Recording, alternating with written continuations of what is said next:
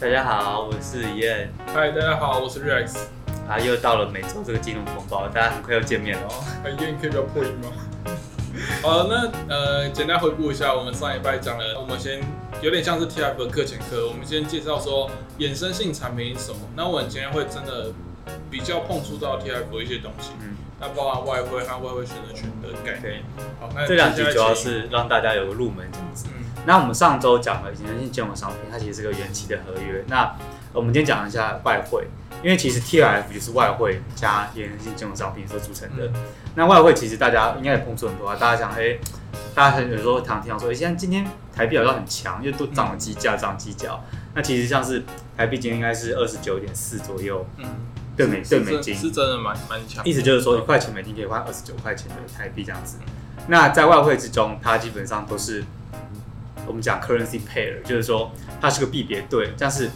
以在我们写台币兑美金的写法，就是写 USD TWD，它每个币别都是三码这样子，所以 USD TWD 等于二十九点四，就代表着一块钱美金前面那个币别一块钱美金可以换到多少的后面那个币别的钱这样子。嗯，所以我们举个例子哦，就是说呃，我们讲人民币好了，USD CNH 等于七的话，就代表说一块钱的美金可以换七块钱的人民币。嗯，OK，这是外汇的。大家很基本的，常常报价都是这样讲的。那外汇的细节我们就不会到很深，但大家知道说外汇就是说两个币别它之间的强弱关系。所以说，像因为刚刚讲的人民币对美金 USD CNH 小于七的时候呢，就代表说一块钱美金可以换的人民币变少了，其实就是我们讲的人民币升值，美金贬值。但是美金对人民币贬值这样子。我们现在讲 T I，结合刚刚上周讲的，上周讲说我们跟瑞斯买个苹果，那是一个远期合约，我们做一个约定就是一次一次合约嘛。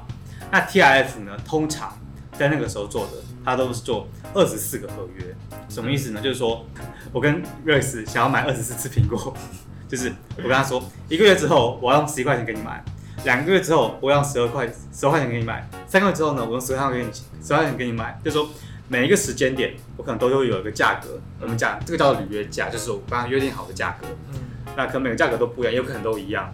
然后会有这个时间，就是我们刚刚讲，就是每个月、每个月、每个月，然后还有数量，就是说，哎，你是卖几个苹果？像刚刚就是说我刚刚买一个苹果，那就是数量。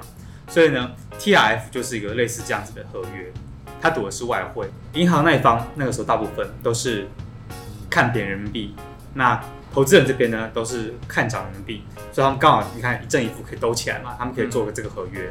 那一个月之后呢，我客户认为说。人民币会升值，然后银行会认为它是会贬值。那只要超过那个价钱，比如说我们定六好了，人民币升值超过六，那客户这边就可以赚钱。那人民币贬值六以上，可能到七的话，那客户就要赔钱。大概是这种感觉，大家有没有觉得它很像是一种在对赌的感觉？呃，对啊，对。但刚刚以前上上上集跟大家讲到的，其实人性金融商它是用一个避险的工具。所以说，假设我今天客户，嗯，我是。有在收美金的账款，因为一般大家可以知道说，像制造业啊，或者是传统产业有做国外国际贸易的，大家收款不会那么及时，就可能是三个月之后或六个月之后出货之后，他才会收款回来这样子。假设我这个台商，我在六个月之后会有一百万美金的入账，那这个时候我担心的事情就是，万一我的厂房在大陆啊，请的员工也是付人民币，那我这个一百万的美金在六个月之后到账的时候，哎，我要把换成人民币来去付我这些成本。但是如果人民币升值了，那我美金换到人民币就变少了，对，那其实就产生了汇兑的损失。其实大家常讲的，那个外汇的避险就在做这件事情。TRF 它其实是每个月、每个月、每个月的比价的合约。我这个月可以先跟银行就说，我先签个合约，哎，我们赌一百万的美金这样子。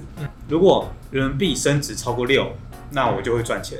但实际上，因为我收款收进来是美金嘛，换成人民币。因为人民币升值受亏，但是我跟银行这边做的这个对赌的合约升值我是赚，是这两个就正负相比，所以等于说我就避险了，我这个风险就消失了。所以说它是可以当做个避险的工具。然后他们以前都是做每个月每个月在比的。那一般来说，以前的 TRF 大概是做二十四期，那比价的频率是每个月的话，其实大家就做两年的时间，这个合约其实是很长的。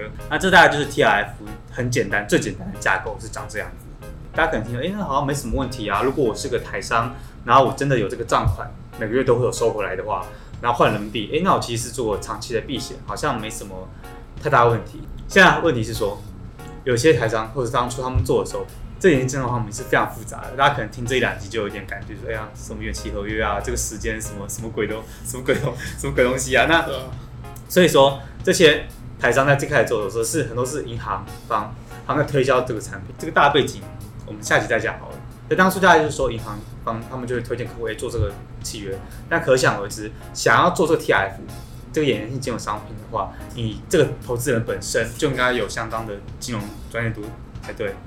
但是呢，大家可以很多像制造业的人，一些大老板啊，或者是一些他们台商，其实他们可能并没有接触到这么深的金融产品。我们也我们也这边也不去猜测说，就是说呃卖的人知不知道这个产品是大概做什么。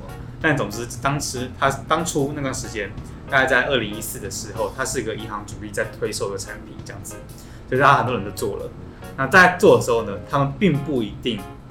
投资人不一定真的有那个部位可以去做这个避险。你跟我签这个合约，那银行就说 OK 啊，我们签这个，然后我可以给你一年大概五趴六趴，或者是一开始就给你多少钱，那你来做这个合约，他就跟你说哦，这是避险的，然后怎样怎样怎样，然后他并没有很详尽的告知那个风险，所以就导致说到时候比价客户发生损失的时候，那其实他是没有那个部位去给他对冲的，等于他直接承受那个损失这样子，所以他其实某种程度上。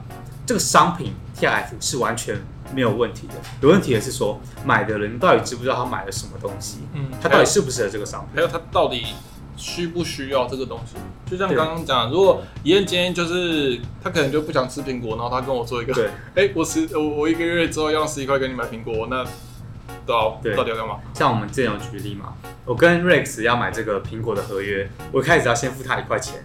大家可以想想，这是保费，也可以叫做我们就是权利金。嗯，那其实，在 TIF 这个，大家可以想想，它也是一个会有权利金收付的合约，因为它是个衍生金融商品。嗯，它定义了双方未来权利义务嘛，那一定有的方是义务是比较多，然后有的方是比较少。那义务比较少那一方，他就要付出权利金给义务义务比较多那一方。嗯，OK，那这个东西的价格是可以被定出来的。那这个时候我们详细再讲它是如何去定这个价钱的。但总而言之呢，在当初在这块上有很多的争议，因为很多投资人做这个商品，发现哎、欸，你我我明明要付的义务比较多啊，在这个合约里面，嗯可是我并没有拿到任何的权利金。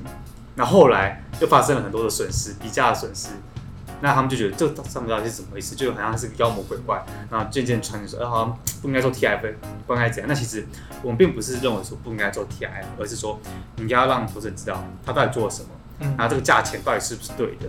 对，这就是我们接下来这个系列主要要探讨的核心。其实有听到蛮多的说辞是说，哎，没有啊，TIF 它就是包含一个买和一个卖的合约在里面，所以理论上它的权益金应该可以互相抵消。可是实际上，当你实际把损益图画出来，你会发现在很多的 TIF 合约里面，其实是获利有上限。但损失没有，更何况它有杠杆，而且杠杆通常是两倍嘛，对不对？对。而且是损失的那一边有杠杆，但是获利的那一边没有。我跟你赌的话，如果我赢你的话，你给我一块，但是我输我给你两块，那这感觉完全不合理啊。比如说我今天就就是丢一个硬币赌正反面好了，那正面的几率是五十八，反面是五十八嘛，对不对？说不定是二十五八。好，那个是可能是不知道哪个世界的货币，只要你做的次数够多，它、嗯、一定会确定五十八。但是在 TIF 合约就会变成说，比如说我赢了，我只要给一块，可是伊恩输了，一样要付两块。那对他来说，这这当然是非常不公平的话。那怎么可能会说这样一买一卖就完全刚好冲销掉？跟各位总结一下，我们今天介绍了外汇，然后讲了衍生性金融商品的概念。那 TIF 这个合约在当初，它理论上是一个客制化商品，但它是被贩贩卖成了一种定型化的商品。那 TIF 在当初大部分可能九十派以上，它的结构是这样子，就是投资人。他获利的时候是赚一倍，然后他赔钱的时候是赔两倍。那通常呢，投资人赚钱还有获利的上限，那亏损则是无上限的。那大家可以想想说，这个合约，呃，它设计的时候是对投资人比较不利，但不利是不不是错，是它合约是是这样设计。